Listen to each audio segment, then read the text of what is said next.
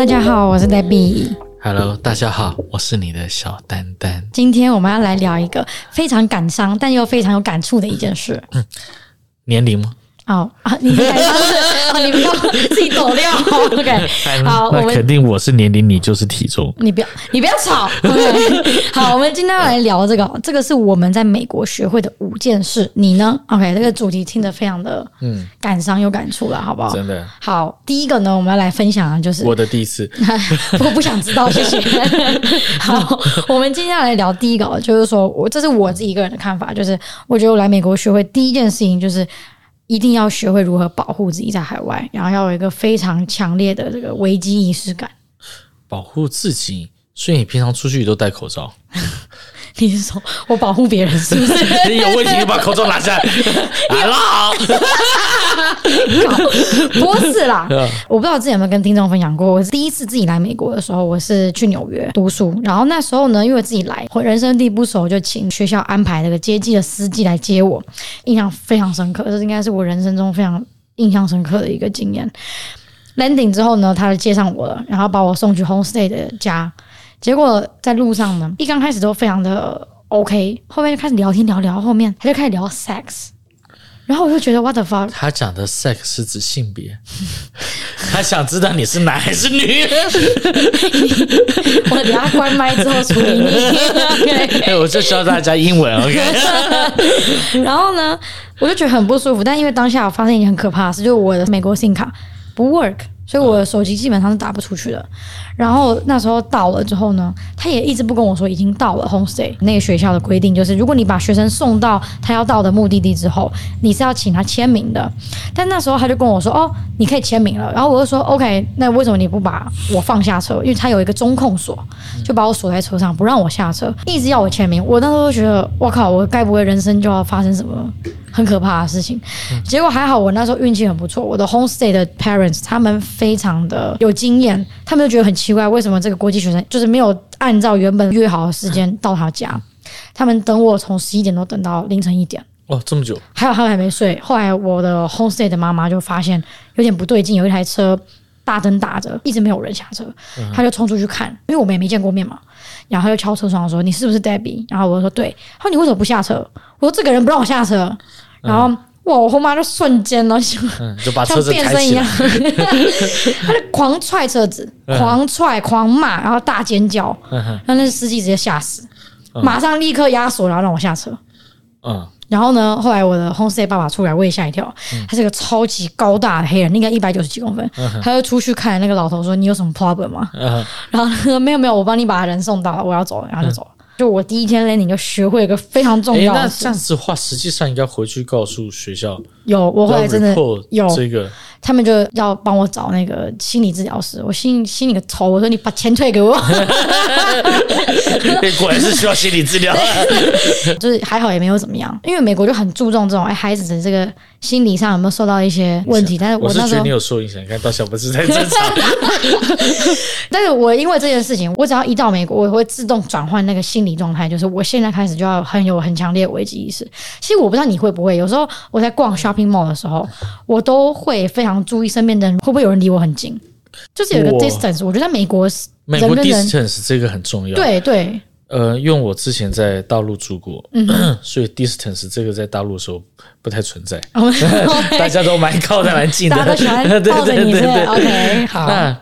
但是我也有很强烈的一种保护意识，嗯，因为不知道会发生什么东西，会拿你什么东西。嗯、那在美国这一段时间后，发现，哎，人跟人其实他会有距离。你去排队买东西的话，突然有一个人跟你很近，很其实还是很诡异耶。那时候我出差的时候，有一个人。离我超近的一个印度人，基本上全身就趴在我身上。我回头看他，我说你有什么毛病啊？你他还在宿醉，对，昨晚还在夜店，而且我不知道他是怎样，就是我跟他是零距离，在下一个人跟他很远的距离，我跟前面也很远的距离，还以为我跟他一对了。哎，那你要小心，要故意丢钥匙让他捡，完了要肥皂了，我还要。但就是你知道，有一些人的习惯，嗯，可能真的是不一样。嗯但是在美国很注重这种。Personal 的这种，尤其是陌生人，我觉得对，真的。所以在有人自己会一个警戒心过来，那你到底干什么或做什么，会觉得很奇怪。嗯、而且美国的话，它有那种城堡法嘛，嗯、就是你家里不能随便有人进来。哦，对对对对对，因为你进来，你这陌生人进来，你是可以拿枪，但加州现在变了啦，你也不能直接射人，对，这个也是非常的不合理。对，哎，那我知道 Daniel，你有一个习惯，你在美国生活，一般你都会带一些武器在身上，对不对？例如说刀啊，或者什么 in case。习惯了，我的。随身未带，所以我已经被安保人员拿过多少刀了。你知道我第一次认识你的时候，看到这个裤袋里面拿出一把刀，我心想这人是不是有毛病？而且那时候我记得，因为裤子还不叫瘦，我还带两把。然后裤子实在太重了，我不知道听众有没有这样感觉，但我真的觉得在美国这个东西是真的意识要非常强你。如果回到亚洲，我觉得这种奇怪的人可能没有这么多，然后社会自然也可能好一点。但在美国，我觉得尤其我是女生，我觉得这种事情真的要很小心。我是觉得要懂得保护自己，而且你要察言观色，真的。那你要看看外面的动静，因为我总觉得在美国这地方，你刚才讲说心理治疗这个问题，因为我感觉美国的精神病患不少，真的，真的，真的，对，真的很多，所以你不知道游泳会。发生什么事情，或者前前面会不会有个人大大喊大叫说往你这边冲过来？哎，baby，然后我假装听不懂，然后你在说什么？我就说听不懂英文，我听不懂。我现在看把自己搞得像观光客一样。其实我这也是我学会的事情，就是有时候你装作听不懂，也是一种保护自己的方式。对啊，对啊。我之前我在德州住的时候就发生这件事情，因为我那个 campus 是没有围墙的，所以所有人都可以进去出，外人可以进来。然后这个黑人先到了第一个房间。这个房间是住了一个广州来的小朋友，然后那两年了英文还是很差，因为他都在打游戏，所以那黑人一进去跟他讲说抢钱，我要要钱，他就听不懂。他就说：“我听不懂，听不懂，No English，No English。”黑人就很无奈就走了，你知道吗？真假？真的。然后接下来黑人呢，又到下一个房间，是我香港朋友，他英文好啊，带着这黑人去 Seven Eleven 取了三百块钱给他，后来就报警了。觉得英文好跟不好，有时候也是装不懂，其实是一件好事。对，可以装不懂，或者你就装你是傻子。OK，好，那第二个我想分享的，就是我觉得在美国呢，有时候要适时的厚脸皮，然后有时候又是要很勇敢的表达自己，去争取自己的权益，这件事情超重要。我可以跟大家分享，有一次我印象很深刻，我还念书学生的时候，学生你知道大家都没什么钱，但又想要出去玩，然后很多假期啊，Spring Break 一一下子就两个礼拜一个礼拜，然后那时候我就订了机票，然后订了酒店，大家一群亚洲朋友一起出去玩。但该死，我那是那群朋友，就是很认真的学生。七点的飞机，我们上课上到五点，绝对来得及。我们就不要请假，因为他们会有 attendance 嘛，这会影响到这个 visa 的状况。然后我就说 OK OK 好，那你们都说来得及，那那 OK 我就跟着大家。结果来不及，因为大塞车，是七点起飞的飞机，六点半还六点四十分到机场，基本上已经是不能 check in 了。我朋友他们就想啊，不能 check in 了，他们就放弃了。那我就有点火了，你知道吗？因为我又在算了一下，好亏啊！我去一个礼拜，酒店跟机票这些都订好了，如果我这样不去，我损失很多。我就想说，我就不要脸一点，然后就跟那个 check in 的黑人小姐姐说，我现在就要登机。然后他就说，我真的没办法让你登机，你这时间绝对赶不上。我说我会不会赶上？你不用管。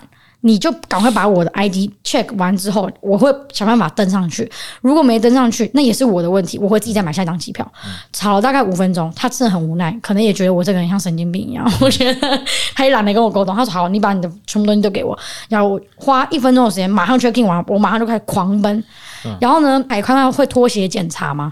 我就也很不要脸的，就直接对着前面人大喊说：“不好意思，我飞机只剩五分钟要关 gate 了。”大家介不介意让我们插个队这样？嗯嗯。但是我觉得大家都还蛮 nice 的，就是 OK 呀，Let you go，就是就让我直接走。我就带了四个，后面四个人就狂奔，然后我们就花五分钟的时间直接奔到 gate，然后就像上飞机了。真的有时候就是你有时有些东西其实没有这么这么的多规矩，我觉得。但有时候就你如果不去争取，他们就按着规矩走。美国人是很 follow rules 的，我觉得。对。但是这些 rules 就是说，有的时候它能让你打破，有时候它就是硬是就是不行。不行对，所以真的还是要看，像我那种上厕所就耽误飞机的，我就是上不了飞机。你那个飞机已经飞了，它已经飞出去了，那怎么那怎么吵？你那没有办法。你说你是因为上大号然后错过班机吗？对，留名青史。哎，我那时候真的不知道，哎，我不知道一点半的起飞的飞机一点二十要关门。你知道这件事吗？我是那时候我真的不是，我真的都一点半了。你以为学校上课钟一点半打，一点半到教室可以？我想我一点二十五应该可以差不多了。Oh my god！但是你这件事情也在公司流传的非常的很久吗？很久。突然发现以后我不去厕所了。你现在是不是夹紧死都要盯上机，一定要上飞机再上？对。我跟大家分享一下，Daniel 从那件事情发生之后，现在进 现在进机场都会小跑步。哎，赶快赶快，你们动作快一点！如果要出差的时候，他跑最前面，超累，好吧？一定要往前冲，真的超好笑。你有没有什么就是 argue 过的经验跟老美？跟老外，我觉得应该是说像银行啊、credit card 啊，或这些东西，嗯、就是基本上能 argue 的，都我都会去。讨论，然后就是说要 dispute 或各方面，因为有些人觉得花时间沟通很烦，对，对，所以以前都我自己做，现在我全部都让我助理做，很聪明啊。对，但是我知道这些，但我知这些真的很浪。你知道美国打一个电话等超久，他什么叫啊么啊？然后等下转谁 踢皮球，对，很烦。所以我觉得很烦这件事情，但我觉得就是说应该要去做，或者有些钱你可以拿回，为什么不拿？真的是这样，所以我觉得听众如果。你现在也是计划来美国，有时候真的要调整一下，因为我觉得亚洲人他们有时候就不好意思嫌麻烦，嗯、然后又觉得啊算了啦，不要当 OK，，你知道吗？有很多人怕麻烦，对。但美国 OK 真的也很多超多，其实他就很会跟你拗。但我觉得有时候真的要学会这东西，我觉得不同的国家、不同的文化，有时候调整适应一下，对自己没有坏处啦。嗯，对。好，那第三个我想跟大家分享的就是，我觉得在美国。学会了独立思考这件事情是非常重要的。就我觉得，在美国的教育里面，这件事情就凸显得非常明显，就是跟亚洲教育非常大的区别。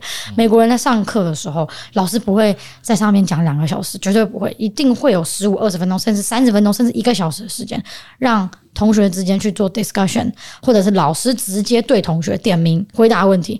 我觉得美国的教育在这件事情上面是从小就在培养孩子去独立思考。我觉得应该有批判性思维吧，尤其现在的人学会思考能力也很低啊。嗯、因为大部分就像你现在的 social media，你的 Instagram、你的 Facebook 或者 YouTube 都是放你想看的。对，但是你想看这些东西不一定是对的，但是他只会按照你的这个喜好喜好去推送。嗯就很多人觉得哦，好像他看起来很有钱，嗯，他有很多车子，很多东西，其实他不知道他背后根本没有。嗯，但是太多人会觉得，从表面上看到的东西就是这个样，所以我觉得独立思考是为了自己，也是跟其他人相处的方式。嗯哼，对啊，我觉得亚洲的教育呢。就是，所以有很多我知道，像来到这边，high school 或数学啊这些亚洲人都很好，嗯哼，因为他很会背公式，是，很很会 follow 这些 formula，嗯哼，但是，一旦在美国这边的时候，你要做一种。discussion，因为你还要跟人跟人之间的互动，对，这个也是让你 teamwork 的东西，嗯、还有让你表达你自己的意见。我觉得美国孩子很会表达自己的想法跟意见。是在亚洲人父母亲上老一辈，就是我叫你做什么，你就是做什么，你叫干嘛？对，嗯、他不太会去想。但是美国孩子就很活跃，嗯哼，所以一旦到这种高中毕业到大学的时候，你会发现美国孩子跟亚洲的孩子都不太一样。因为美国很多那种 case study，每个人都有不同的答案，嗯哼，所以我觉得老师还蛮鼓励这种。模式的，对，我觉得讨论这件事情很重要，因为就其实，在上大学的时候，都是一样一个 community 一样，一个班可能六十几个人，甚至一百个人，大家都有不一样的想法。有时候别人的想法其实会刺激到你，哎、嗯哼，觉得说，哎，我怎么没想到这个？其实我觉得在美国上班也是这样子，就是你一直不断的在 discussion 中创造出新的东西，新的想法，这真的是很重要，很重要。而且我觉得这个东西是偷不走的东西。嗯，而且我既然像。念数学一加一等于二啊！美国孩子有时候想出来很多不一样的答案出来。很有意思，对，很有意思。但老师不会说这就是错，对，他会 follow 你一些想法，跟很好玩的东西。亚洲的教育思维方式比较就是对就是对，错就是错，反而是规矩比较明确的时候。但美国在教育上面呢，这种 border 的东西，它反而比较没有那么清楚，就让孩子有更多的灵活空间。所以我觉得来美国工作啊、生活，甚至是来读书的人，真的要学会这个独立思考跟判断的能力。好，那第四个呢，我我觉得这个是异乡人一定要学会的东西，就是像我跟 Daniel。在美国都算外国人，我觉得你要学会和自己独处，因为我们都是只身自己来美国。应该是说从外乡过来来美国，你很多时间会自己一个人，不像是你有那么多的朋友各方面。嗯哼，还有就是因为大家在海外嘛，有时候真的碰到困难的时候，你的家人不在身边，你的 connection 都在亚洲的时候，你真的有时候真的是要靠自己。我觉得在国外不可能什么事都很顺遂。我我从来没有碰到一个留学生或是一个外国人在美国生活，所有的事情都非常的顺利。所以呢，要锻炼的话，你就可以周末呢拿一个碗，然后坐在路边 跟自己独处，你会有意外的收获。真是喜欢讲干话，Oh my god！OK，okay，最后一个，我觉得这个也蛮特别的，就是我觉得要学会美国式的一个 friendly。嗯，因为我觉得美国人他们在做跟陌生人的 conversation 的时候，看似很 friendly，但其实蛮场面的。说实话，但这个东西我觉得是要学的，因为这里就是美国。气死！我跟这很多老外打交道，真是好表面很会讲，什么都好，在你面前什么都好，回去以后什么都不太好。就是我觉得要学 要学会他们这个文化。对，我觉得美国人他真的只要认同你的话，他会在周末时间邀请去他家或干嘛的。嗯，要不然大部分时间其实大家就是好啊，OK 啊，很不错啊。时间到，下班，拜拜。对呀，因为老外很注重自己的隐私跟生活的时间，是，所以你可以通过他跟你的相处，或他的邀请，或者是他花哪一段时间跟你沟通，你就知道他跟你的关系到了什么地方。是，但是我觉得美国人的这种方式有好有坏了。嗯，这我觉得像日本跟。美国这有点某种程度上有点蛮类似，嗯，因为在日本你问他什么东西，他都说 OK，都 OK，嗯，一游，很会 啊，游到最后你会要不要一起游？要不要不游？对吧？美国人也是这样子，对，真的是这样。然后讲到这个美国式的 friendly 啊，我觉得还有一个东西可以补充的，就是我觉得在美国要学会怎么样很 chill 的。过生活，我觉得这个我也还在学习啦。嗯，因为我觉得美国人他们一直都是用这样的方式在生活的。对，在马路上那么多躺在地板上，对他们都很 enjoy。其实对呀、啊，非常 enjoy。他们不觉得他们。但还有那个还有两房一室的，真的，因为我觉得美国人把生活跟工作分得非常开。嗯、我觉得这一点是很多亚洲人办不到的。其实我蛮喜欢。现在国内做生意真的也是三百六十五天都在做东西，大家约你沟通各方面。但是来美国，我渐渐觉得，周末除非我跟你很熟，要不然不要打扰我。对，因为我真的需要一点自己的时间，是需要净空脑袋的时候。对，真的要 relax。除非真的是很有必要，要不然我基本上不会跟客人见面，是吧？对啊。那你礼拜天都是在，礼拜六都是在哦教会啊教会。